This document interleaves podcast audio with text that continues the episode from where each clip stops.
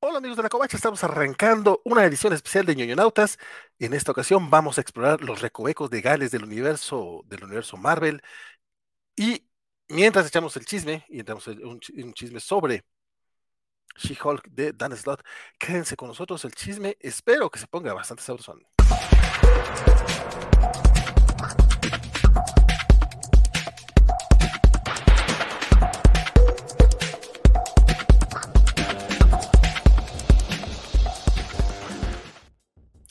¿Qué tal? Esto es, esto es ñoñonautas. Mi nombre es Valentín García y desde su cuartel general me acompaña mi estimadísimo compañero. Isaac de la Rocha, ¿qué tal? Don Isaac, ¿cómo le va a usted? Estamos... Razonablemente bien. Qué bueno, qué bueno. Estamos este, grabando esto un día antes, bueno, unas horas antes del estreno de la serie en Disney Plus. Entonces, queremos subirnos al tren del mame. Siempre es bueno subirse al tren del mame en estas situaciones. Sí. ¿Sí? sí, es. Este, aparte de eso, como no somos los únicos que subieron al tren del mame, también Televisa, sabía que sacó un, un, pequeño tomito con solo seis números de la etapa de Dan Slot que se publicó a principios de los 2000, que es muy probablemente en lo que se están basando, bueno, basando, pero es la, la inspiración más directa para la serie de televisión, al menos por lo que se ha visto en la promoción. Sí, por, por, ahí parece que va el chiste. Justamente este el, el primero de agosto, tengo entendido, salió a la venta el Mar del Básico She-Hulk Soltera y Verde, que por cierto, esta es, este es un repollo de Televisa, ¿eh? El año pasado lo sacaron, bueno, de, de Televisa a través de Salvat, ya ves que tienen este... este mm, cierto, cierto. Es un movimiento raro, el año pasado salió en pasta dura, igual solo seis numeritos, 700 varos, entonces ahorita está un poquito más accesible. Sin embargo, para hacer una serie cuya, cuyo, primer volumen, bueno, cuyo volumen completo constó de 12 números antes de su relanzamiento, pues sí, suena muy rarito que no hayan decidido lanzar de una vez los 12, pues considerando que el año pasado habían sacado el tomo en pasta dura, es como, culeros, ya, ya, ya esto ya lo publicaste, agrega los otros seis, no, les valió queso. Pero ¿sabes qué? ¿A quién también le gusta subirse al, al tren del mame, mi estimado? ¿A quién? ¿A quién? ¿A quién? ¿A quién, Valentino? sé. No sabes. Este, alguien que eh, desde el pasado domingo, de manera mágica, decidió que quiere romper un tipo de marca. Quiero, creo que quiere ahí este, considerarse el, no, no, no sé si el rey de los cobachos, pero algo así. No sé cuál es su intención, pero está aquí con nosotros Jorge González, mi, mi estimado Jorge. Es un gusto andar por acá. No, no, no, no, no queremos que, que, se crea que quiero usurpar el lugar de Valentín. La, la antigua Roma nos enseñó que eso siempre termina mal. Y, no, no, no. y ahora le provoqué un este. Regicidio. regicidio no estaba en mis planes. Y en vivo, en vivo se vio en el que, en el que dijo, ajá, ah, Jorge me está matando. Jorge. Oye, sí, el domingo pasado, para quienes no están muy este, acostumbrados al Lord Cobacho, porque ya tenemos un Lord al parecer. Este, de Jorge, continuidad. Sí, sí.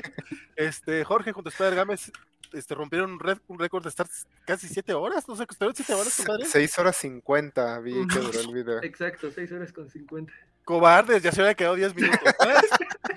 les, les, dio miedo el éxito. ya estaban, ya estaban ahí, era solo cosa de patearla. Desde las 5 horas con 20 ya, está, ya no estábamos en nuestras plenas funciones, pero pues, eh, bueno, bueno, y tú dijiste, ¿saben qué? Yo voy a leer un par de cómics de She-Hulk. No me importa qué van a leer ustedes. Yo voy a leer dos cómics de She-Hulk y quiero participar.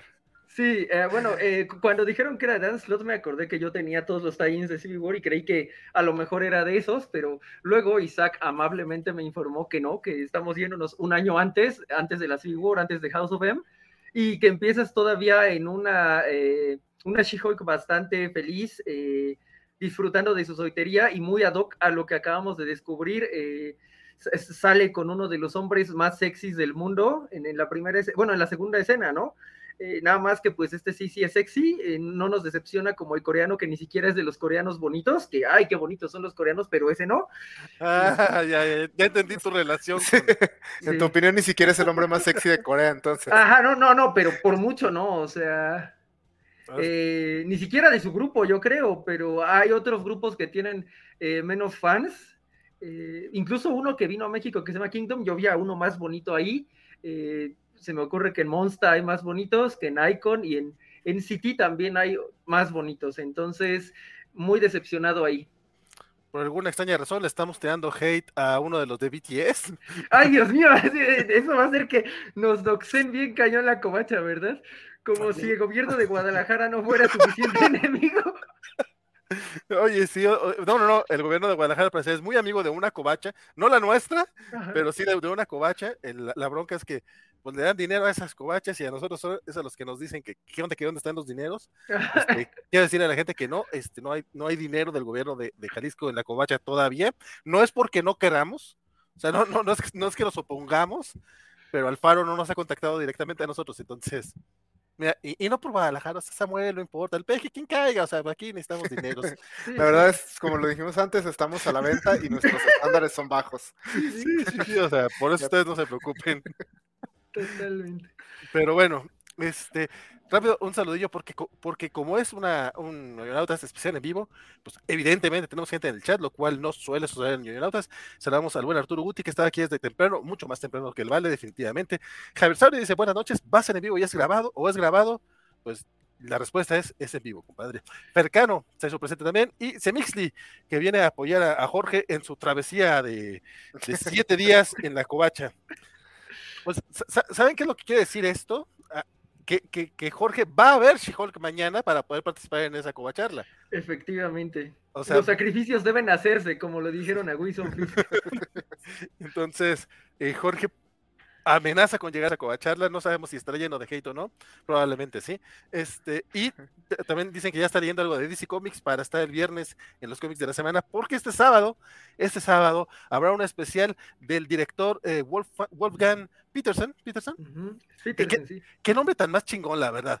Wolfgang, o sea, es como, o sea, no sé, eh, mi, barrio de lobos me respalda, está bien chingón. O sea, cualquier persona que tenga ese nombre, no importa que haya dirigido Troya. Sin embargo, en la covacha tenemos a los únicos dos fans de Troya que, que, existen en el mundo. Sí, son los registrados. Las únicas, las únicas dos personas en todo el mundo que dicen o sea, que aceptan, que no les da vergüenza decir que les gusta Troya. Entontonces, eh, Jorge González y César Castellón el Enano van a estar en, en, ese covachando, una edición especial. Definitivamente Jorge está haciendo toda clase de sacrificios esta semana. Pero pretende estar los siete días y así llevarse otro, otro. No, de hecho, yo sí me aventé. No, sí, ese, sí lo tienes, ese sí lo tienes. Y como hoy domingo sí hay Kobayashi, eh, Kobayashi y Maru, ahí Jesse ya no. Eh, ese, ese es el récord que no se puede cruzar, las líneas que no se cruzan, porque de qué van a hablar no tengo idea, ¿no? Pero de Lower Decks podrías llegar, compadre. Bueno, ya. Sí, sí, no, no, no, no se puede, no, no, hay límites, hay límites. Que es muy triste, porque si no fuera por esa Kobayashi Maru, nada se interpondría para, para enlazar otra vez con la Kobacha anime, pero. maldita Kobayashi Maru. Sí, maldita Kobayashi eh, Félix Afán dice, Jorge Rompido Records es genial. Jorge Arturo Aguilar dice, saludos, buenas noches. Y Luis Román y Edgar Pérez también se hacen este, presentes en esta ocasión. Y pues bueno, vamos arrancando porque ya fue mucha chorcha y no hemos hablado nada, nada del comiquito, ya son ocho y media de la noche. La verdad es que es un cómic muy sencillo, pero vamos a arrancar un poquito con el contexto. No estoy muy seguro cuál es el contexto. Isaac, este cómic sale en 2004. Así es. Este se publica en 2004 el primer volumen, que duró 12 números, de ahí lo cancelan y lo relanzan un año después con otro nuevo volumen, igual a cargo de Dan Slott. Este cómic viene ya como parte del relanzamiento de Marvel que se dio al final de los años 2000, del relanzamiento creativo, que fue cuando Marvel decidió como que era buena idea poner buenos escritores en sus títulos y dejarlos trabajar. Este, She-Hulk de Dan Slott, aunque ya había ya existía la She-Hulk de John Byrne, que fue en los 80, que fue quien marcó más o menos el tono que tenía que tener el personaje. John Byrne lo convirtió en un personaje de comedia. Es Dan Slott quien lo convierte la serie en una comedia de situación, donde el enfoque principal es el hecho de que es una abogada y atiende eh, casos superhumanos. Eh, She-Hulk también era famosa para ese punto por ser un personaje que rompía la cuarta pared, lo hizo antes de que Deadpool. Entonces, pero en la etapa de Dan Slot no lo hace, de hecho. Es muy meta, la, esta serie de la que vamos a hablar, muy, muy meta, pero en ningún momento, al menos en lo que yo he leído, She-Hulk eh, habla directamente al lector. Todavía no llegó a ese momento, pero según dicen, sí hay una sola vez en, todos, en todo su rol, pero él estuvo, ¿qué? Cerca de 40 números, una cosa así. Eh, fueron 12 y 21, si no me equivoco. 33. Que, es, que estará a la par de John Byrne o por ahí más o menos este, en la cantidad de, de comiquitos, porque Dan Slott presume que es justamente es de las personas que más ha escrito cómics del de Hombre Araña y de, y de She-Hulk. Lo del Hombre Araña no siempre se lo perdono, pero de She-Hulk creo que hizo un trabajo de sentón. Sí, yo no he leído la etapa completa, pero spoilereando un poco, me gustó mucho estos primeros números. Sí, de hecho, este, a mí sí me parece un poco triste que, que lo hayan dejado así en el número 6, o sea que, porque aparte conociendo Televisa, no tendremos un segundo tomo. Y, y, me doy unas patadas en el trasero, bueno, si pudiera, si fuera un poco más flexible, porque hace unos tres meses estaba un, un, tomo de Panini UK, de ellos le llaman Omnibus, que no son un Omnibus, tamaño Omnibus, pero sí son este tomos de 12, de 12 o 10 ejemplares, de, los del Increíble Hulk son de 10, los del Inmortal Hulk digo, y tienen, de hecho, y lo tienen ahorita, debe estar como 700 pesos, el, el de She-Hulk con los primeros 12 números de Dan Slott. Estaba en 300 pesos no hace ni tres meses. Y yo dije, ay, no sé por qué le pensé, dije, lo compro, no lo compro, ay, luego. Y después 500, después 700, otra vez 500. No, no ha regresado los 300 pesos que lo vi. Y yo, si ya lo vi en 300, no lo voy a comprar a más de eso. Pasa. Sí, sí todos, todos los que somos compradores compulsivos de algo nos ha pasado. Sí, no, no, es que, es que tienes que empezar a, a contenerte porque no mames, o sea, no puedes estar gastando así como así, pero sí es un cómic muy, muy divertido, eso sí, tienes toda la razón. Este, mencionas muy, muy bien que justamente sucede en esta época de Joe Quesada, no sé si todavía estaba... ¿Bill eh, Yemas? ¿Bill Yemas? Sí, sí, sí, todavía debe estar Bill Yemas. Pero sí se siente ese, ese tonito, no totalmente indie, pero sí con, con, con, con alma, eh, con alma, o sea, sí, muy independiente independiente en el sentido de que le permitieran a los autores como ex Starix, como los x de Morrison, como este, incluso el hombre araña de Straczynski, que a mí podrá no, no, gustarme, pero se ve que le dijeron, güey, hazlo, o sea, tú trabaja a gusto con esto. Este, tú, mi querido Jorge, ¿querías comentar algo relacionado a esto es previo a momentos importantes? Sí, aquí todavía hay Avengers de la Guardia Normal, por llamarlo así. Eh, es antes de Disassembled y bueno, no sé, van a llegar a este punto, Wanda no ha enloquecido, porque tiene un pequeño factor importante que jugar en este, en este momento y que luego desencadena en la segunda serie ahí un poquito, ¿no? De, aparentemente le dejó un problema junto con el cast de protección que, que, le había dejado y yo me atrevería a decir que también le dejó un hechizo de quiero que partas en dos al mairito de mi ex esposo que no se acuerda de mí pero e, ese es mi canon mental. Nada dice que Wanda realmente le, le provocó eso, pero si ven el cómic de Disassembled que vendería después de la primera etapa, justo eso pasa, ¿no? Va. Bueno. Mira, mira, no tiene más ni menos sentido que lo que pasó en Disassembled, entonces está bien, excepto el canon. Sí. Chihol como personaje, este, está muy casado con el, con el humor, con este enfoque de ser básicamente una sitcom.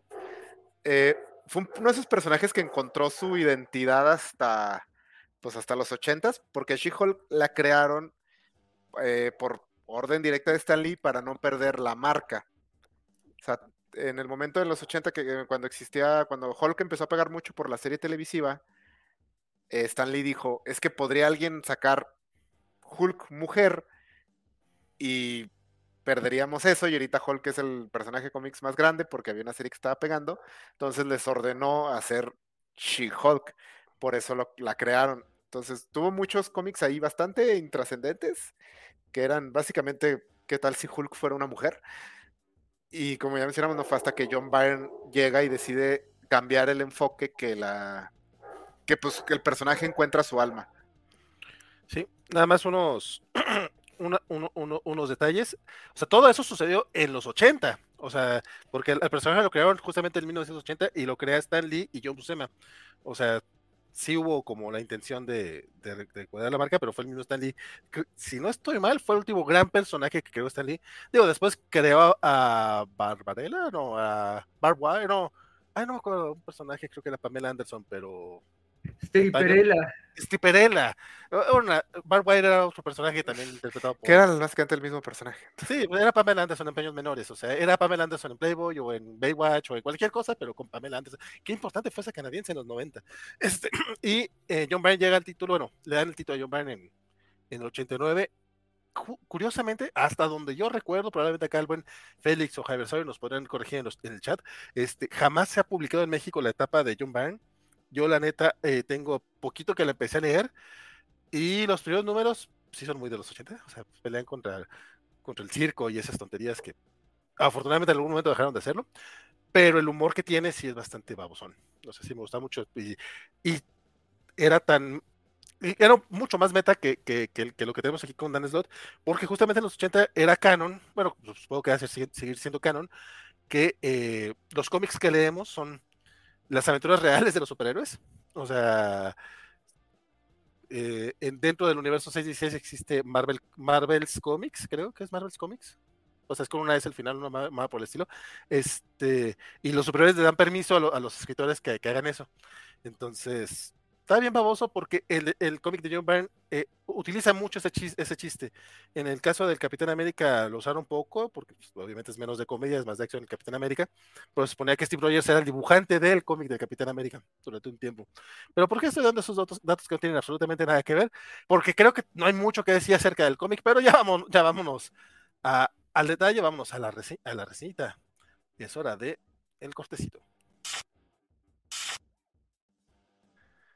Bien, este, creo que ya dimos la, apreciación general, Isaac. Bueno, tú ya diste tu apreciación, dijiste que te gustó mucho, que te sorprendió bastante. Este, a mí también me latió bastante estos primeros números. Sobre todo me gustó que fueran como cómics unitarios. Pero para poder este, hablar un poquito más allá de lo que tú ya explicaste, tú ya dijiste más o menos lo que es la temática del cómic, necesitamos irnos como godos en tobogán, full spoilers. Spoiler y pues bueno, ya con eso no hay, este, no hay engaño. Nosotros ya vamos a empezar con, con el chismecito. Este, este primer numerito que, eh, bueno, el primer número nos presentan a una Jennifer Walters muy desenfrenada, o sea, ella sí ya está eh, living la vida loca completamente. Como bien mencionaba Jorge, en el primer número se lleva a uno de los hombres más sexys del mundo a, a la mansión vengadora y al parecer es algo que se la pasa haciendo, o sea, sí nos muestran a una She-Hulk que pues toda la vida estuvo muy, muy contenida, así como muy ñoña, y ahora que ya es esta su supermodelo verde de casi dos metros de altura y súper sexy y acá bien sabrosota, pues se la pasa de fiesta y se la pasa echando despapalle, al grado que cansa a los Vengadores y la corren de la mansión, o sea, de hecho está bien mamón porque sí vemos, curiosamente, no, no, no, no, muy, no, no mucho no mucho antes de lo que fue Civil War, o sea, unos dos, tres años antes de Civil War, vemos a Steve Rogers, el Capitán América, poniéndose de acuerdo para decirle, güey, le dices tú, le digo yo, o le decimos los dos que ya estuvo bueno, porque eh, ella se, la pasaba abusando de, de sus, de sus... De sus privilegios como vengador. Sí, sí, sí, o sea, como buena doctora o como buen abogado, a fin de cuentas, este sí, estacionándose, estacionándose donde se le pegaba la gana, dejando los juicios a la mitad porque tenía que ir a cuidar, este, tenía que ir a salvar el mundo y cosas por el estilo, ¿sabes? cositas. Ese es el momento en el que están este, de vengador a vengador. Oye, ya, ya fue mucho, ¿no? vamos a, vamos a correrla de la casa. Le dice, aparte le dice Steve Tony, chimamón. Este... No, pero es que pobre Jarvis se veía que ya estaba, pero sí hasta la madre. De, hecho, Jarvis es bastante bitch también con, con, esta Jen. No sin, sin razón, pues, porque pues, básicamente ella arma sus desmadres y quien tiene que recoger todo es Jarvis, ¿no? Porque a fin de cuentas, los Vengadores tenían mayordomo en aquellos tiempos. Pinche Tony Stark también, güey, es tu mayordomo, no el de todos. De hecho, está, está, este otro momento en el que llega con un compañero de trabajo, este She-Hulk, que dice, ah, viene con otro de sus novios, ¿verdad? güey, no, o sea, bájale tantito, Jarvis. Este. mira, mira, no me parece injustificado el, el, enojo de Jarvis. O sea, la verdad sí se ve que, que llevaba años aguantando esto. Sí, no, no, definitivamente sí, se, nota que está ese desmadre. Y pues justamente con, con ese, con ese precedente, eh, como, como que cuando llegamos a, cuando empezamos a leer el cómic parece que She-Hulk está así en la gloria porque es vengadora, abogada y la fregada y en tres días lo pierde todo, peor que Matt Murdock en, en, volver a nacer, pero pero está por su culpa, ¿no? O sea, pierden el juicio porque como lo dejó por irse a salvar el mundo, los, los, ¿cómo se llaman los? Que, el, los que, el jurado. El jurado, esos güeyes. Este, el jurado podría verse este, en la necesidad de, agradecerle por salvar al, mundo y pues por eso la apoyaron en su caso y cosas por el estilo. La corren de, de su chamba este, la, corren, de, su los Vengadores. Sí, la corren de los. No, no, y su novio termina con ella porque es demasiado vacía. es muy gracioso que dice, ¿qué? Pero tú eres modelo de ropa interior.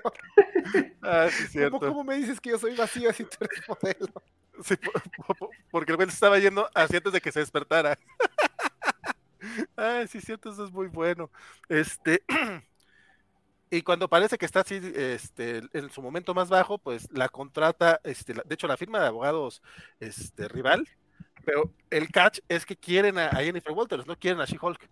Entonces, ese es como, en este primer número es una, gran premisa, y a partir de ahí vamos a ver eh, distintos casos, al, principio ni siquiera con, superhéroes, sino con personajes bien random, eh, jugando mucho con lo que podrían ser las que, no, sé si jurisprudencia, se dicen, por acá Félix me podrá corregir, pero vamos, con todos los detalles que, legales que podría haber teóricamente y teóricamente y, humorísticamente sobre todo este en un mundo en el que pues la gente no muere o sea la gente regresa muere y regresa a la vida porque como, como dices tú Isaac no eso de la muerte es un ligero inconveniente.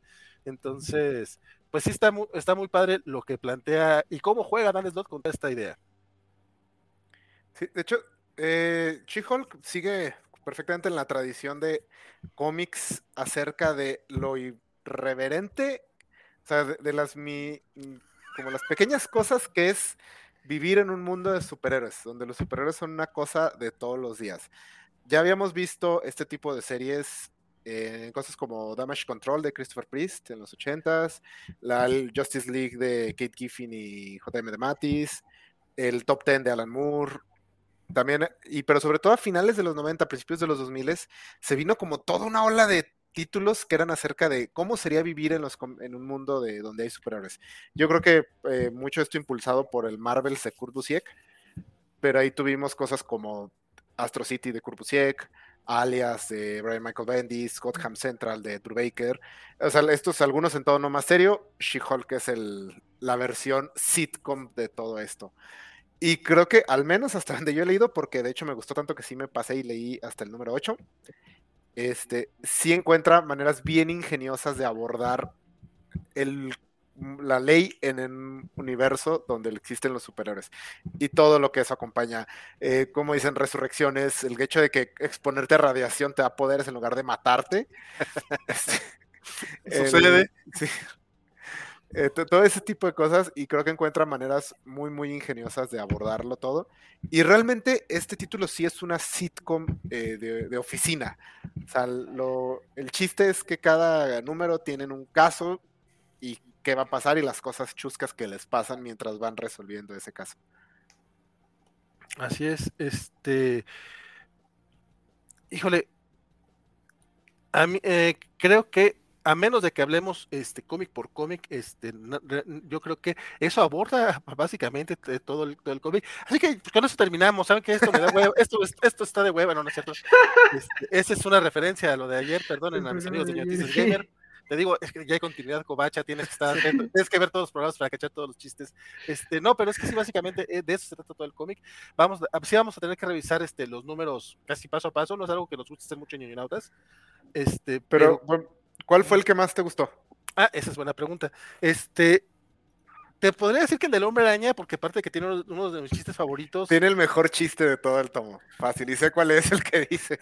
Sí, no, el de por qué JJ odia al hombre araña, no manches. Ese es buenísimo, sí, sí, sí. me sigo acordando y me sigo. por, porque es algo muy cierto, o sea, el hombre araña, eh, a diferencia de casi cualquier otro superhéroe, podría ser cualquiera bajo la máscara y, cuando, y es lo que dice, ¿no?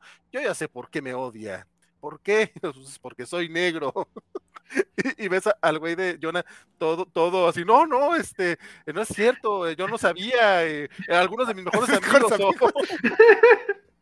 Ah, ese chiste es buenísimo. es el mejor chiste de, este bonche de números por muchos. Sí. no, es muy, muy buen, muy buen chiste. Y creo que, o sea, por eso y porque es del hombre araña, pero, pero la verdad me latió muchísimo el del fantasma. O sea, porque también eh, eh, tiene, tiene este detalle, de la, manera para, para, para, poderle darle eh, una persona legal a un fantasma es explicando que en el universo Marvel la gente pues no muere, o bueno, puede regresar. Y le dicen, sí, sí, pero aparte de los superhéroes, y lo, pues, pero ¿se acuerdan de, del caso Thanos versus el universo? o sea, la mitad del universo murió y regresó de esas cosas que, que pasaron en el universo Marvel y a veces como que no lo mencionan. un precedente legal.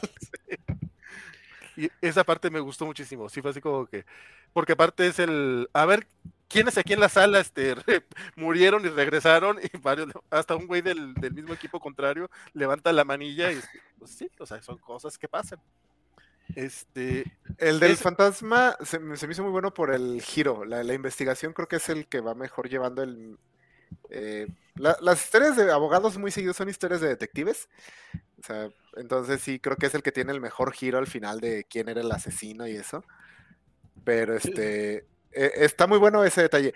Y también, aquí también presentan lo de que los este que los cómics existen en la continuidad.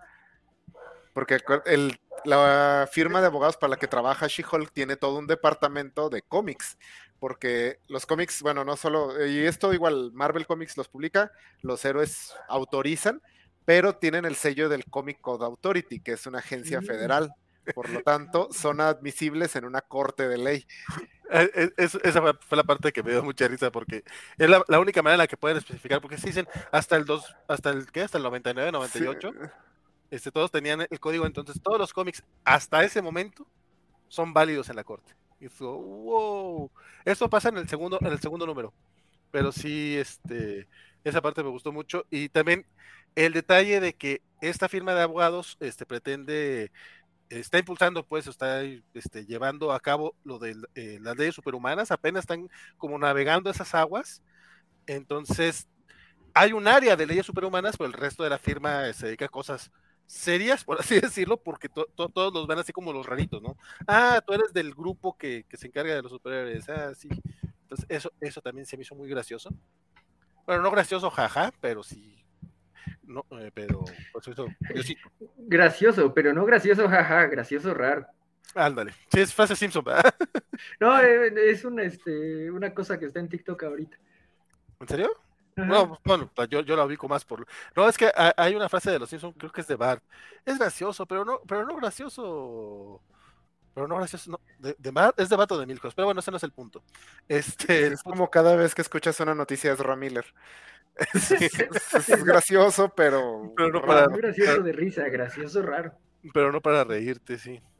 Em, un detalle curioso sobre la firma de abogados es que, bueno, la, empresa para la que trabajan es Timely, que es referencia obvia al, al, nombre de, Marvel Comics antes de los 60, pero también en todos los, los, este, los socios menos Holloway, que es el que el único socio que sí conocemos y que es este el que el que se llevó a Jennifer Walters a, trabajar, pues son socios, son gente del, de la empresa. Hasta Goodman es, es Martin Goodman, que es uno de los editores de Marvel, este, de los de los más conocidos.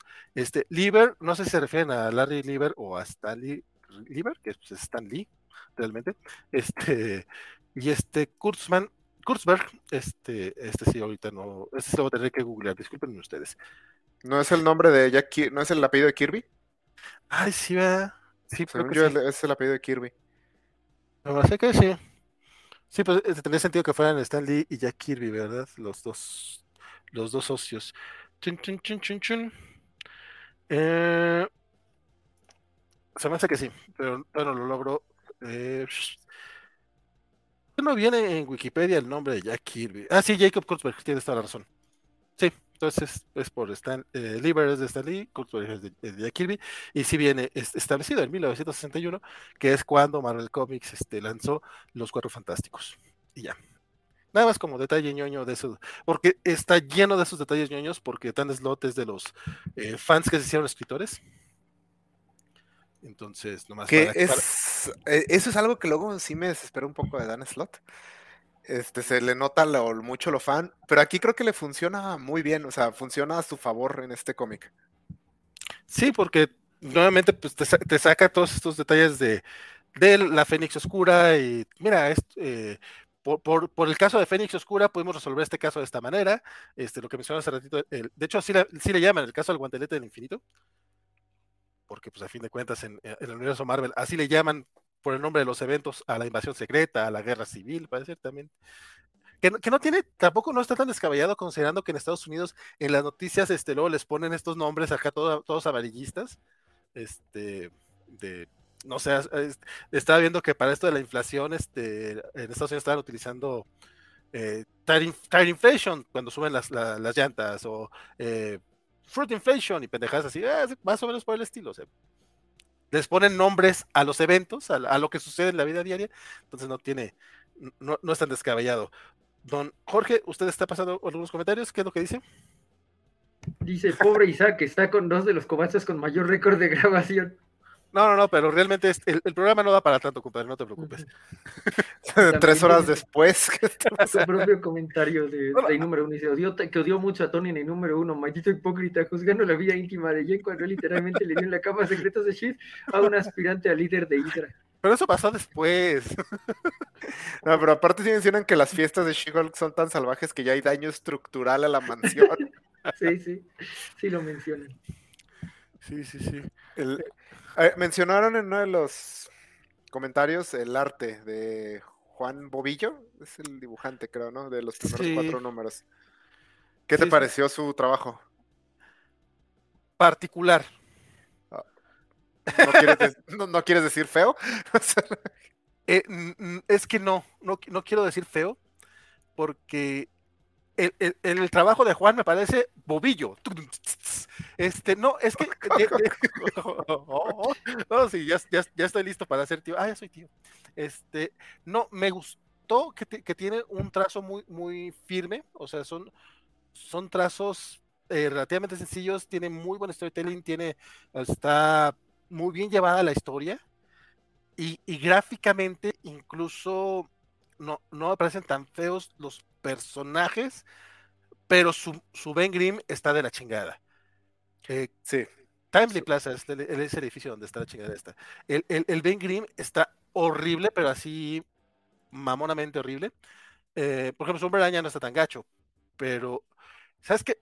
Em, es que me recuerda un poco a mm, con, con, con, sus debidas este diferentes con sus debidas este proporciones a un poquito a Frank Whiteley y a este, ay, el que es, el que está, no, no, no, no, el que trabajó con Frank Miller, el que, el de American Flag, Howard Checking. A Howard Checking ya eh, entrado los 2000 con, con estas caras todas chonchitas. Sí, sí, sí, sí, pero, pero quijadones. Entonces ahí es donde en general digo, no me parece mal. Incluso su, su Jennifer Walters me gustó mucho, me, eh, o sea, me agrada su Hulk también pero sí siento que, eh, en ciertos momentos eh, le falla, el, digo, eh, la mole, o sea, realmente, no sé si su intención era ser un personaje, una cara muy normal, o sea, es como una persona cualquiera, nada más con este, un grave caso de acné, muy, muy grave caso de acné, pero lo que fue el Ben Grimm y su escorpión, el traje del escorpión, me causó mucho conflicto porque el traje está, está muy chingón, está muy detallado pero el, casco, bueno, el casco, la máscara, lo que tiene, eh, pues, no, no, no, me gustó cómo lo, cómo lo resolvió. Y hay algunos personajes que en serio no se parecen absolutamente nada a los personajes. Eh, mencionaba la semana pasada en, en los cómics de la semana, resaltaba el trabajo de John Romita Jr. por haber dibujado un excelente Adrian Toons, este, así, el buitre sin el traje, y tú dices, bueno, es que el buitre es muy característico, sería muy difícil que lo echaran a perder. Bueno, aquí tenemos un, un Robbie Robertson que yo no supe que era Robbie Robertson.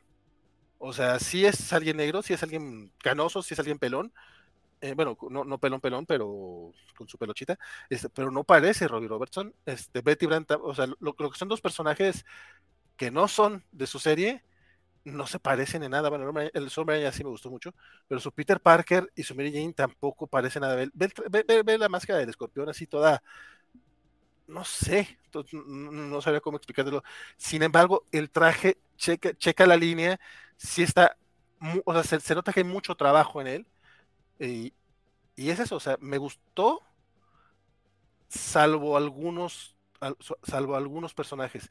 Su Peter Parker no parece Peter. Le faltan cejas para ser Peter Parker. O sea. ¿Qué específico? Eh, eh, Peter Parker es cejón. O sea. Y, este güey no los tiene, o sea, no parece Peter. Eh, no sé, ¿a ti qué te pareció el dibujo? Digo, me, imagino que lo preguntaste por, por ello. A mí me gustó mucho. Este, tiene mucha, como mucha, una identidad muy particular. Este, se ve como un cómic diferente y tiene el dibujo creo que queda muy bien con el tono que está buscando el, Dan Slot. Este es, a mí me recordó mucho a este al que dibuja Runaways, Adrián Alfona. Ah, claro, sí. A mí me recordó mucho a él. Este, Adrián Alfona también guardando sus distancias, creo que él es mejor dibujante en general, pero se me recordó mucho a él. su Ben Green, estoy de acuerdo que se ve horrible.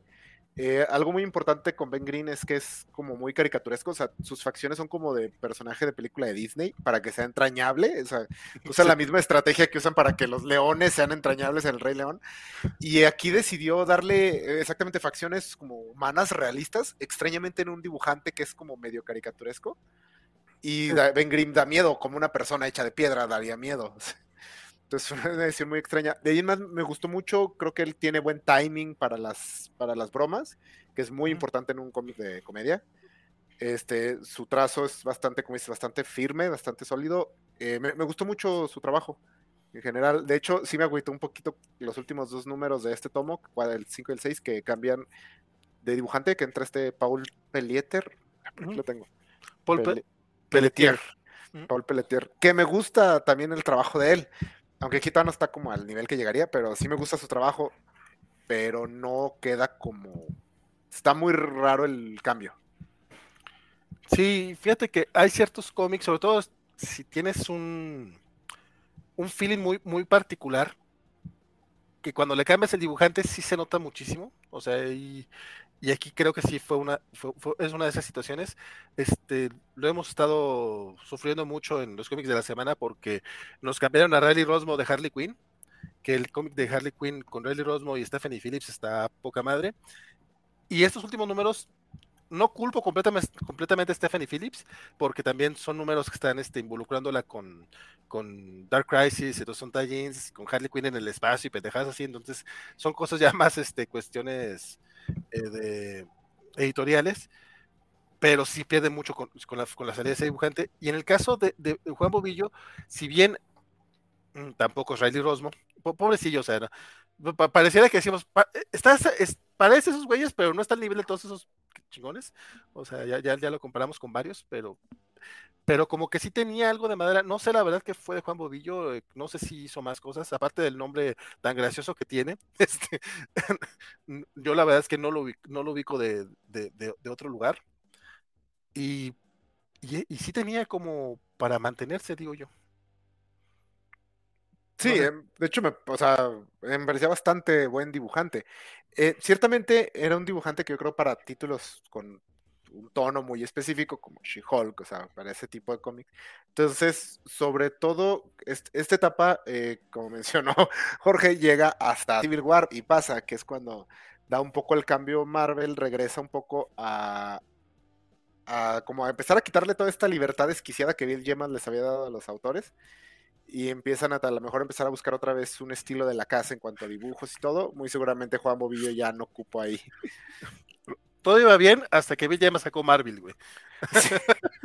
Dijeron, no, no, no, espérate, espérate. La libertad estaba bien hasta que llegaste con tu libertinaje. Sí, sí, a, todos nos encanta la libertad hasta que alguien la lleva demasiado lejos. sí, el pinche Bill Yemas. Voló, voló demasiado cerca del sol. Pero sí, este. Yo, yo no he leído más de estos primeros seis números. De hecho, incluso este es, este, este, este, estos, el 5 y el 6, que ya son este, de dos partes, este, a mí no me latieron tanto. No por, la, no por el cambio de dibujante, sino porque me estaba, me estaba gustando mucho el estar viendo casos de eh, casos jurídicos, bueno, jurídicos, este, número por número, y aquí de repente tenemos una historia un poquito más grande con estos villanos, que si bien no deja de ser gracioso porque Dan Slot, eh, yo no sé por qué no se fue más por el cómic de comedia, creo que, creo que es que ese era su, e, e, es, le, quedaba más. Eh, no, puede hacer varias cosas, pero ya, ya no ha hecho casi de comedia. Pero su, sus cómics más memorables son este tipo de eh, historias muy ligeras, digamos, o sea, con, donde las apuestas no están tan altas, donde es más cerca de, de la vida chusca de los personajes. en general, si tú buscas mejores trabajos de Dan Slott, te va a salir Silver Surfer y te va a salir She-Hulk. Entonces, este, no es que no le salga la épica superheroica, creo que su etapa en Spider-Man tuvo algunos muy buenos momentos, eh, pero creo que acá es donde brilla, más. Sí, sí, no, definitivamente tiene mejores momentos en She-Hulk. Em, ese del último arco sí estoy de acuerdo contigo. Creo que también, eh, yo sí creo que el, cambio de arte le pegó bastante porque se siente mucho más superheroico. Es cierto que la trama también jala más para ese lado que en los números anteriores, pero sigue siendo muy chusca, o sea, sigue siendo... Estamos peleando con, peleando con supervillanos, pero están chiquitos. Sí, no, y aparte, pues son, los villanos con los que podría pelear She-Hulk sin mayor problema. Este, con los que pelea el hombre araña, pues también. Pues, tenemos a Rino aquí o a Vermin. Este, muy de, muy de calle. No, vamos, no son, no son villanos de, de los nivel Vengadores. Pero sí me da para seguir leyendo este, este comiquito. Digo, no, no, sé qué tanto habrán, se habrán inspirado no en la serie, ya lo veremos este, a partir de mañana. Pero sí, tiene el feeling que, que necesita una serie de She-Hulk. Este, he, visto buenos comentarios, no me quiero emocionar tanto, pero ya estoy emocionado. Eh, tengo entendido que sí, la serie sí básicamente es esta premisa. porque la serie al parecer también va a seguir a Jennifer Walters trabajando para una firma que trata casos de superhumanos. Sí estoy en lo correcto en lo que he visto de los trailers y eso de She-Hulk, que no lo estoy siguiendo mucho porque no la voy a ver a menos que resulte que está súper chingona. ¿No has visto Moon Knight, compadre? No. Pero espero que hayas terminado Sandman. No, todavía no la he terminado Sandman. a veces tengo que trabajar de verdad. bueno. Pasa, dice Bernardo, que si te avisamos que esto va de corrido hasta las 2 de la mañana para ver este, escena de She-Hulk. Este no, no me avisaron. Por suerte solo puedo huir. me da miedo, soy un cobarde. este, yo sí, tengo que me seguí, leí el número 7 y 8 muy buenos también. Te los recomiendo bastante. Este, al menos esos dos números continúan con el tono de la serie. Este, hay un pequeño, agregan ahí un nuevo elemento que no sé qué tan importante vaya a ser a futuro, pero de momento yo sigo disfrutando bastante esta serie. Yo la tengo completa, tengo toda la etapa. La compré en un grupo de compraventa hace años, este, las Complete Collection. Nos estamos en pasta hablando de Marvel, a muy buen precio y no me había puesto a leerlos. Eh, entonces, ahorita que ya empecé, a lo mejor me sigo hasta terminarla. A ver, me preocupa un poco eh, qué pase más adelante cuando se pone un poco seria con los crossovers a Civil War y esas cosas. Pero de momento, la verdad, estoy disfrutando mucho la serie. Qué, qué buen segue hiciste para que entrara Jorge a platicarnos de cómo se pone la serie en este también de Civil War. Lamentablemente en este momento Jorge no sé por qué este, tuvo que ausentarse un, un pequeño momento. este era el momento de Jorge, este era. Este, pero vamos a, leer algunos de los comentarios que no, hemos estado un poco abandonados, en lo que regresa Jorge, y ir cerrando, porque en serio, ¿no? No da para más. No, el decir que no da para más, no, no suena negativo, no lo estoy diciendo de manera peyorativa, es un cómic bastante agradable, bastante eh, disfrutable. Incluso Mm, yo me voy a esperar a comprar ese de, Panini UK que trae los primeros 12 números, eh, porque no creo que Televisa vaya a traer el siguiente tomo. Nuevamente, ya lo publicó el año pasado este mismo material. De hecho, ahorita que mencionas eso, que no da para más, la verdad, eh, el mercado de cómics ha cambiado bastante, sobre todo el mercado de las dos grandes editoriales.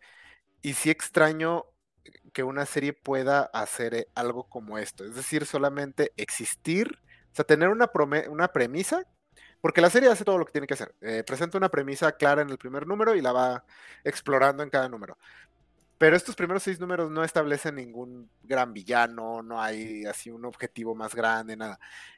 Esta serie se le permitió simplemente existir y ser y, y es muy disfrutable de la manera que una sitcom es muy disfrutable en televisión. O que las series de que tenían 24 capítulos por temporada eran muy disfrutables cuando las hacían bien. Eh, en el mercado de cómics se ha perdido mucho eso porque el, ahora les exige como constantemente eventos, que todo sea importante, que todo sea. Entonces, los, escritores llegan y les dicen, tienes 12 números, güey, 12 números y se este asunto. O sea, necesito que esto sea rápido y 12 números si bien te vas, si no te cancelan el 5 y a ver cómo le haces. Sí pasa, sí pasa. Entonces sí es como que, ay, qué padre, está bonito ver esto. Es como, como en la era del streaming cuando ves una serie de televisión que hace esto y dices, ah, mira, qué, loco.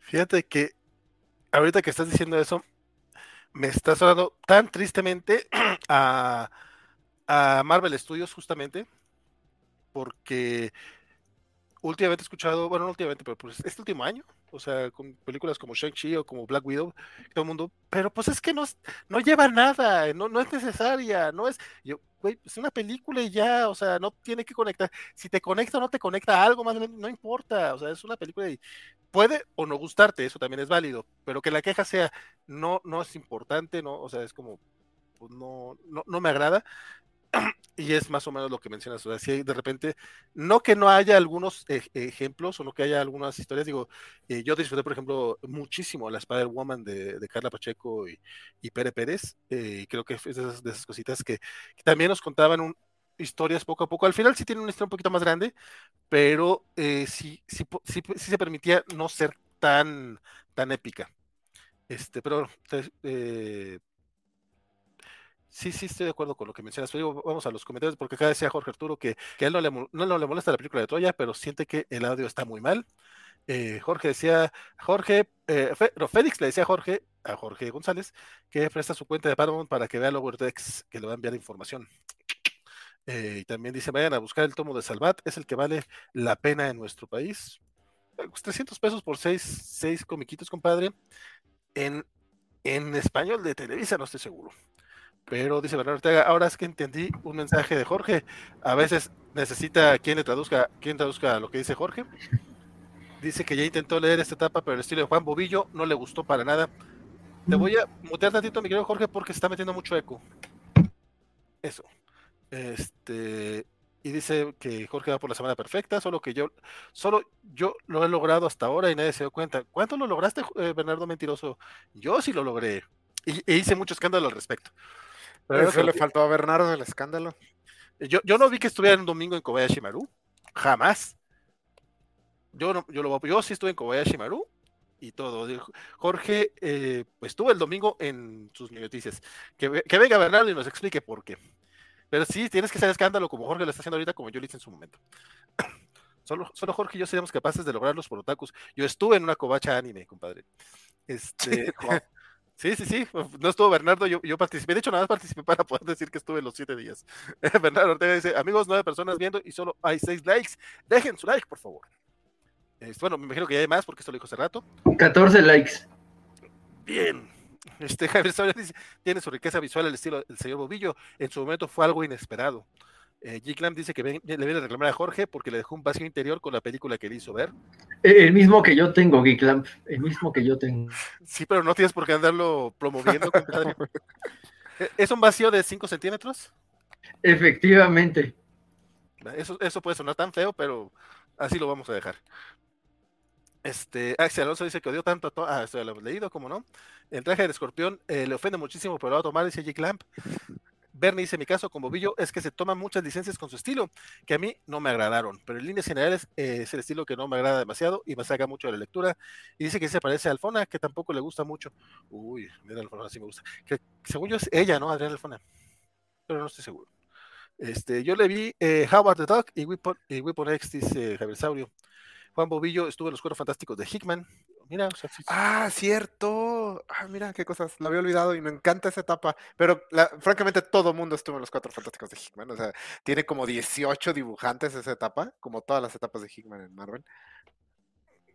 pues sí, va a ser difícil trabajar con ese hombre. De hecho, sí, sé de buena fuente que sí es difícil trabajar con ese hombre. Este, aniversario, luego si, si, le contrata a Marvel para cosas de... Ah, luego sí lo contrata a Marvel para cosas como Tales, historias cortas, al, al Juan Bobillo, este, tampoco Javier Saurio se acordaba de que estuvo con Hickman. Y dices, bueno, sí, bueno, es que el, el Fantastic Four de Hickman tuvo con un millón de artistas, también lo menciona Isaías.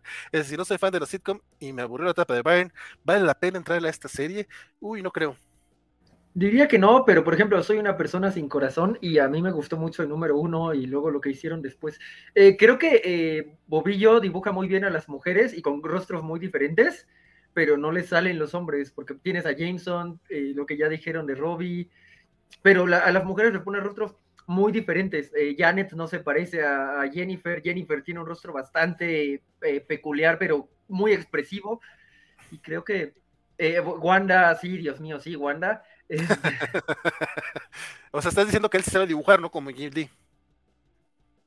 Ah, ah, ¿Por qué dije eso? ¿Por qué dirías que yo dije eso de Jim Lee? Pues porque Jim Lee solo tiene la cara, la, cara de Jim Grey y a los demás les cambia nada más el color de pelo. Y si, es tormenta, nada más le quitan las iris de los ojos y ya. No, no te creas. Eh, creo, que sí tiene dos versiones de mujeres, este, blancas y negras, básicamente. Este, me gusta mucho el trabajo de Jim Lee, pero no mamen, o sea, neta, todos sus vatos son el mismo vato. Pero bueno. Eh, y no, son un vato muy guapo, o sea, hay, que aclarar que son un vato guapote. de que lo, lo es, lo es. Dice Bernardo Jorge pasó tanto tiempo con Spider Games que asumió su avatar este, Antonio, eh, Grace Randolph ya vio los primeros capítulos de la serie, dijo que, que a ella, que es feminista, se le hizo demasiado feminista. Grace Randolph difícilmente la consideraría una feminista. Este, es una comentarista de cine de Estados Unidos. Este, la verdad no me gusta para nada su, su programa y sus videos y sus opiniones en general. de hecho, usualmente sí la, sí la usaría un poco como eh, brújula inversa de, de gustos. Ah, yo pensé que moral. No, no sé cómo sea, no sé, que, sí, pate gatitos y cosas de esas, pero le gusta mucho Batman contra Superman, entonces. Ah, ok, ok. Dice. Fue de las personas que le dio espacio a Zack para que hablara del Snyder Cut antes de que existiera el Snyder Cut. Mm, sí, sí, fue, fue, estuvo ahí con ella en entrevista y todo eso. Bueno, pero tampoco acusaría particularmente a Zack Snyder de, de antifeminista. Probablemente a, su clan de fans sí. Ah, no, no, no, no me refiero por eso. O sea, simplemente Grace Randolph no me parece muy feminista ella como. Sí. O sea, en lo que he visto de ella no, no se me hace alguien así. Que particularmente esté, sea buscada al respecto. Este, de hecho, yo he visto muy buenos comentarios, pero también siempre hay buenos comentarios. Ya, mañana podremos ver la serie. También depende de qué estén esperando de la serie, muchachos. O sea, no, no, no van a esperar este Law and Order, o algo, no, ni siquiera sé cómo sea Law and Order, pero me imagino que es algo muy serio. yo, yo, sí esperaba la ley y el orden, y, y eso, no, yo, en el sistema de, este, de, judicial de los Estados Unidos hay un eh, orden eh, específico para los superhéroes y los superhumanos. Abogada Julka. Jorge, dejé un guiño para ti mañana en el intro de la covacharla, espero que lo, espero que lo aprecies. Este, yo sí estoy esperando algo similar a Ali McBeal, que por cierto, vi gente que se enojó porque parece que la quieren hacer así, güey, pues así sería más o menos. Pero he visto comentarios del enero que dicen, güey, que, que pues no esperemos muchos juicios, y pues sí es cierto, o sea, no necesariamente tenemos que ver muchos juicios. Y ponía el ejemplo de Daredevil, que era más de acción y que realmente no era un drama este, de abogados, o sea, era un drama con abogados, que es distinto. Entiendo, a lo que se refiere cuando yo considero que eh, The Big Man Theory es una sitcom sobre ñoños, pero no es una serie ñoña. y Community no es una serie con ñoños, pero sí es bastante ñoña. Así es como yo entiendo esa diferencia. Es, por acá Axel nos dice que la serie le está gustando el cómic y a ver qué tal la televisión. Eh, soy fan de este tipo de historias como Harvey Birdman, abogado. y dice, por cierto, ya está Harvey Birdman, abogado. Jigland dice que el Chanchi sí resultará, eh, sí resultará importante, solo falta ver la colección completa en siguientes películas. Eh, sí, no, pero, pero no, no, no, parece, o sea, parece unas más o menos, o sea, salvo la, escena final y que Wong sale, pero Wong sale en todas las películas y series de, Marvel. Entonces, entonces e, es, el, es, el, es, la fase Wong, que a mí no me engaña, no es la fase 4, es la fase Wong. Este, dice Axel si Jorge, sí, Jorge, hazle caso al buen Félix y dale un chance a Lower Decks. Y, y, lanza la pregunta del aire, ¿Jorge logrará semana perfecta llegando a Kobayashi Maru? Esperemos que sí. Y Bernie también te apoya, compadre. Dice, ya, eh, antes de que existiera Kobayashi Maru, y si, y si es escándalo, fue la primera vez que fui a Cobachando para Matrix. Entonces tal vez haces demasiados escándalos, deberías. Ya nadie distinguió este escándalo de los otros escándalos. pues es que a veces por eso no te notas. Dice Bernardo que, que el arte de Bobillo es mejor que, que la portada de Frank Miller para los Cuerpos Fantásticos. Sí se, los, sí se los iba a preguntar cuando estaban hablando de la mole, es como de, pero ¿es la mole de Bobillo peor que la portada de Miller? Ah, ¿se acuerdan cuando el anuncio de un proyecto de Frank Miller era algo emocionante? Yo no. no, a mí también me tocó el 98. Todavía no podía leer sus cómics. bueno, haciéndolos. No, yo, yo, yo, sí me acuerdo cuando, cuando anunciaron el Dark Knight, Dark Knight Rises Again. Strikes Again. Es Strikes Again. El 1, 2000, 2001, ¿no? Sí, no, era la mamada, todo el mundo lo estábamos esperando. Después de eso ya nada volvió a ser igual. Pues el All Star todavía tuvo algo de hype, o sea, no estoy diciendo que sea bueno, pero el All Star cuando iba a salir, ah, es que Jim Lee y, este y Frank es Miller. Que, es que dijimos, no, el problema de Dark Knight Strikes Again es el arte, entonces ya no va a dibujar él, pero no, no era el arte. No, no, no, no lo era. Axel Alonso Bobillo eh, le apuesta lo opuesto a Terry Moore, Milo Manara o Frank Shaw, que hacen lo mismo, la misma cara para, para todas las mujeres. Dice que tampoco confiaría en la señora Randolph. Eh, Genero Aguilar dice, eh, manda saludos, va llegando por acá Genero, dice, apenas es la primera hora, compadre, ya vamos a cerrar. Dice, ya esperen, me están diciendo que Holka no va a ser como mataron a señor 3. Tristemente no, Isaya, a mí me, me, encantaría que de eso se tratara abogada Hulka, pero no. Hay una, hay una segunda parte, ¿no, verdad? Sí, no, o sea, no, no es una secuela directa, es el mismo eh, personaje, el mismo abogado y todo, pero sí hay otro libro de... Este, de la misma autora, de todo, que, pero no me acuerdo cómo se llama, pero sí, sí hay una secuela de cómo matar a un ruiseñor. No sé si ya te enseñan algo sobre matar ruiseñores. ¿Cómo revivir a un ruiseñor? Axel sobre Randolph es más, es más Karen que feminista y pues es nada cultista. Y eso siempre habla mal de alguien. No siempre, Axel pero sí el 80% de las veces. Eh, Bernardo Ortega, la serie es una comedia y creo que es la primera vez, si mal no recuerdo, que tan intencionalmente es un género en el MCU que puede eh, que, puede que recuerde mal, pues las de Taika Waititi. Son muy comedias. Intencionalmente. Podríamos argumentar que las de James, Gunn, pero creo que... Yo, yo creería que sí. Sí, pero, pero ya en, el Escuadrón Suicida de Peacemaker sí, este fue full comedia. Creo que todas las de los Guardianes están como micha micha. Una serie de bomberos sin incendios, dice Giglamp. Las hay, según yo, las hay, Giglamp. Este, de, la vida de escuadrón de bomberos pueden pasar varios días sin eso. A lo mejor hay un gatito al inicio y luego ya es el drama familiar. sí. Dice Excelente, ya hicieron un comercial parodia de Law and Order, pero yo espero que sea más como Harvey Birdman. Don Federico dice tarde, pero llegando a los, a los verdazos. Y dice, esa mole se fuma a sí misma.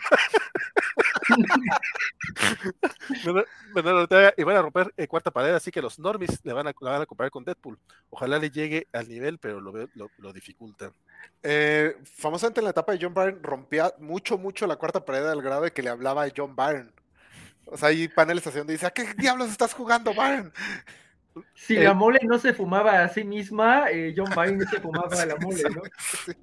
Este, para, el segundo número, este eh, Janet le presta su, condominio a, Jen y le dice, sí, igual, ahorita yo no estoy mucho tiempo en Nueva York, estoy trabajando, estoy con los este, Vengadores de la Costa Oeste. Y le dice esta She-Hulk, sí, es lo bueno de que, de que nos está escribiendo la misma persona, sí, esto nos ayuda mucho en, estos temas. John Byrne estaba en los dos cómics. chistecitos de esos. Dice Isaías que All Star Batman es bueno en este ensayo de 10 horas, este, yo les voy a explicar. Les faltó un excusado en el fondo a ese dibujo de Miller. Y dice Bernardo, Frank Miller es increíble, tiene uno de los mejores cómics de la historia y de los eh, Dark Knight y de los peores, Holy Terror. Tiene, rango el hombre, eso no se le niega. No, tiene varios de los mejores. Pues varios, yo, nunca pondría Dark Knight, pero Year One y Born Again va. Sin pedo. Este, pero sí, Holy Terror y, y All Star Batman y Robin, sí es como. Pero bueno, All Star Batman y Robin al menos es muy chistoso.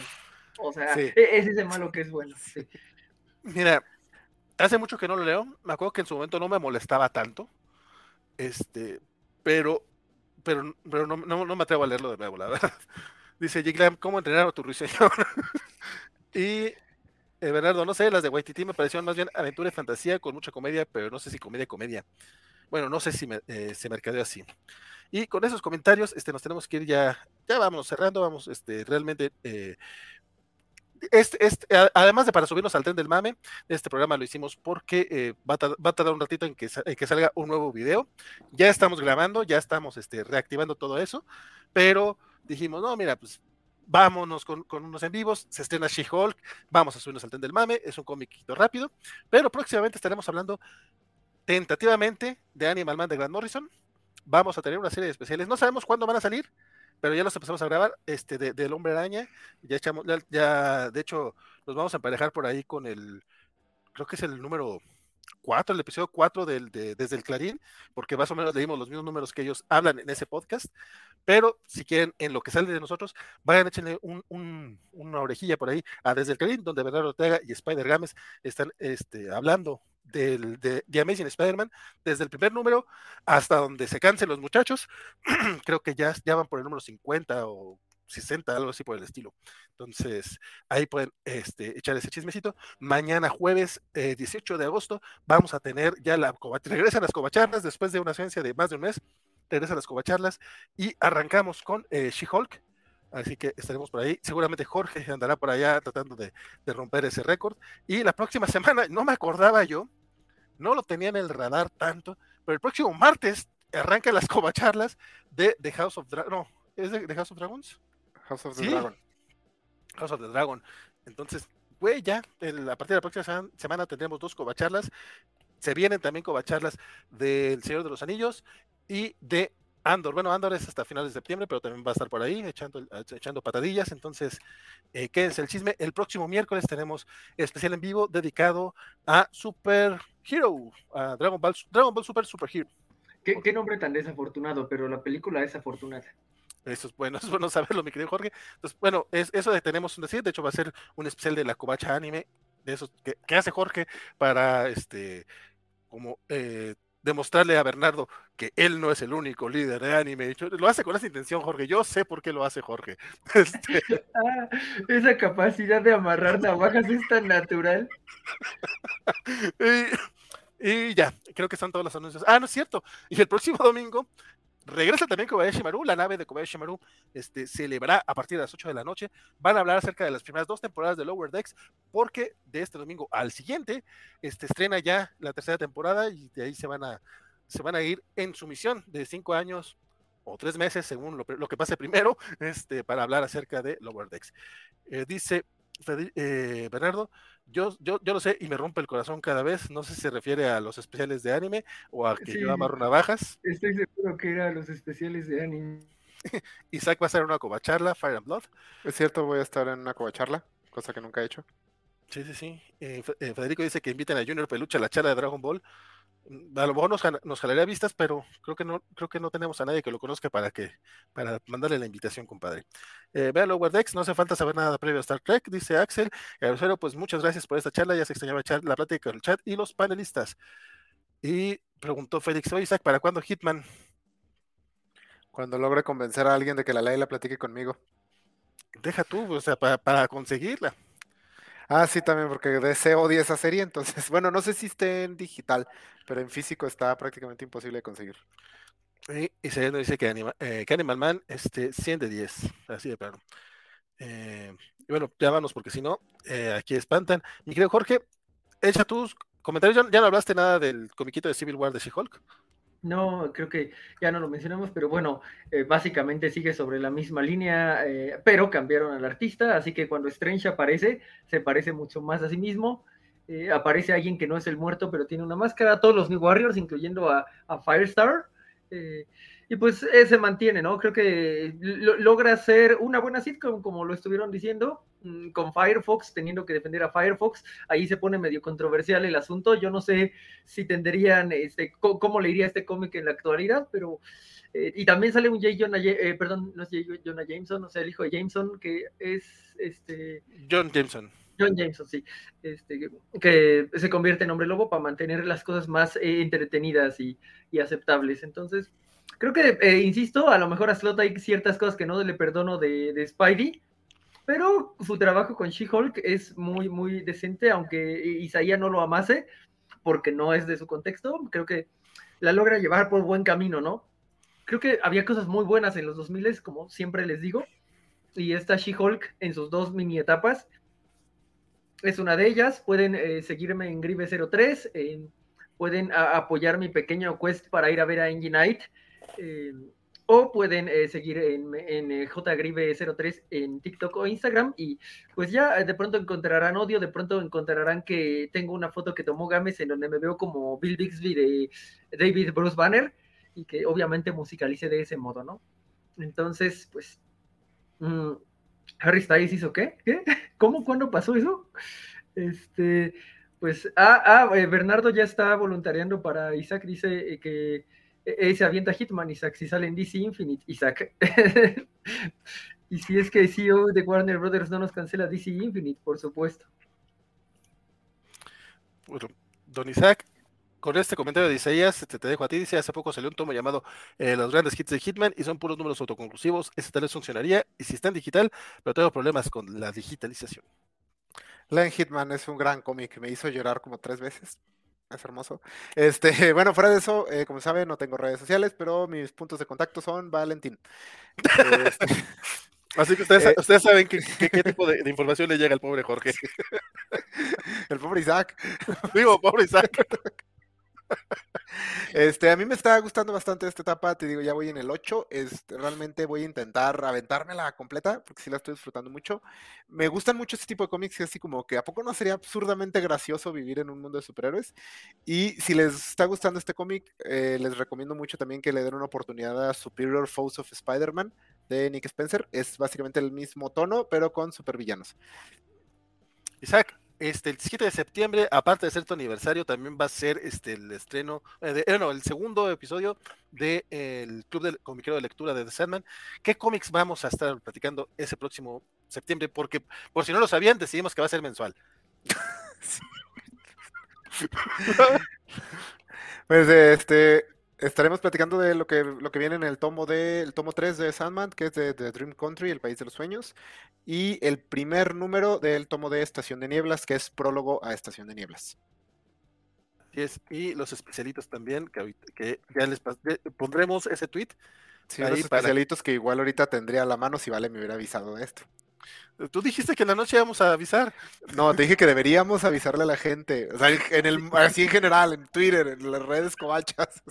Ah, bueno, también se va a avisar. Bueno, eh, básicamente va a ser eh, Sandman del 17 al 21, si no estoy mal.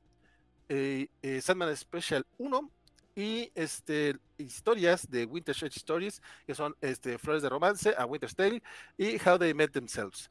O sea, van a ser este, las historias que vienen en el deluxe, además de eh, lo que es básicamente el tomo 3 en los tomos regulares, más el prólogo de, eh, ¿cómo dijimos que era el que de la niebla? Estación de nieblas. Estación de, nieblas. Esa mero. Entonces, para que se vayan preparando, la idea es que no sea tan pesado el, el próximo programa y vamos a tener este Sandman mensualmente, Club Comiquero de Lectura, para que estén pendientes. A inicios de mes, regularmente será el miércoles, nos iremos acomodando también de acuerdo al resto de los programas cobachos. Por ejemplo, si, si, si se aplica bien el enano, podría tener hasta tres programas en una semana. Pero bueno, eso fue todo en esta ocasión. Muchas, muchas gracias, mi querido Jorge, por estar este, tratando de romper tu récord. Don Isaac, este, muchas gracias por participar, como siempre, en todas las notas. Esto no sería igual sin ti. Y saludos a Federico que dice: No se vayan, que voy, que voy a ver en lo que empieza eh, Better Call Hulk. Better este, Call Saul. Podría ser, podría ser. Este, dice Semixly que eh, ya hubo filtraciones de los episodios de Dream Country y de la serie de Netflix. al menos eh, The Dream of Thousand Cats y Calliope. Dice Semixly que está muy al pendiente. No sabía que ya, ya, ya, están grabando eso. Wow, qué bueno. No, no, no sabía que ya habían confirmado la segunda, la segunda temporada de, de Sandman. Este, igual, este, muchas gracias Arturo, Isaías, Félix, G. Clamp y todos los que estuvieron por acá presentes echando el chisme, como el buen Axel, Fernando Cano, Javier Sabrio, Arturo Guti, este, todos, todos ustedes, y aparte toda la gente que es Luis Ramón Morán, obviamente, y toda la gente que después escucha esto en formato podcast o, ve la repetición. Este, recuerden que Nautas está más o menos cada 15 días. Eh, todavía no sabemos bien de qué sea el próximo, porque a lo mejor el próximo podría ser también un en vivo, ya veremos. Este... el control de mi vida, perdón. Pues, a veces sucede, eh, pero igual tenemos que ir eh, revisando porque estamos como a tres episodios del, del 50. Porque el número 50. Sí, sí, sí, 50 Nautas grabados, aparte de los en vivo. Entonces, es básicamente como el hombre de Nick Spencer, o sea, llevamos más, pero así, llevamos una continuidad de 50 eh, episodios tal cual. Este, será el momento para que Valentín saque el podcast de Archie, que, de, Archie Horror, que no, he, que no he publicado en dos años, ya lo veremos. Bueno, ya, viene octubre, ¿no? Es el gran momento. Por eso lo grabamos para el octubre de 2020. Eh, podría ser, ese es el, el, el, número 16, así que podría ser un momento también para, para, para la celebración. Eso fue todo en esta ocasión. Mi nombre es Valentín García. Lo que lo haciendo eh, mañana que nos veamos en la covachera de She-Hulk. Quédense aquí ñoñando en la covacha. Hay muchos videos, muchos pendientes, así que pueden este, eh, seguir echando el chisme con nosotros. Hasta luego. Hasta luego.